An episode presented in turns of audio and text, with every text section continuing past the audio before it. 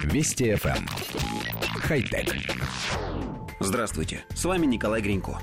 Шелк – выдающийся материал природного происхождения, и ученые много раз пытались улучшить шелковое волокно с помощью различных функциональных компонентов – краски, флуоресцентных протеинов, антимикробных средств, наночастиц металлов и полупроводников, а также электропроводящих полимеров – Ученые химического факультета и Центра нано- и микромеханики Университета Цинхуа из Пекина предложили новый способ обогащения шелкового волокна с помощью углеродных нанотрубок и графена.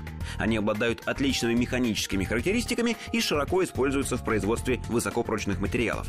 Чтобы скормить материалы животным, ученые применили простой метод. Они распылили взвесь с нанотрубками и графеном на листья шелковицы, которыми питаются шелкопряды, а потом собрали продукт из кокона.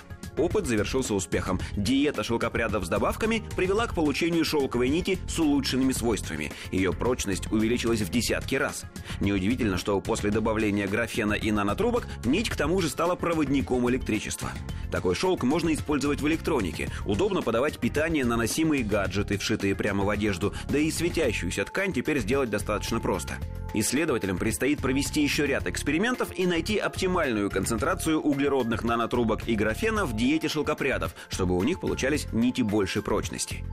Коллектив редакции нашей программы, прочитав новость, задумался о том, каких еще животных можно подкормить графеном, чтобы получить какие-нибудь материалы с новыми свойствами. Первые, кто пришел в голову – овцы. Из усиленной наноматериалами шерсти бабушки смогут вязать свитера и шапочки, которым не будет сносу десятилетиями.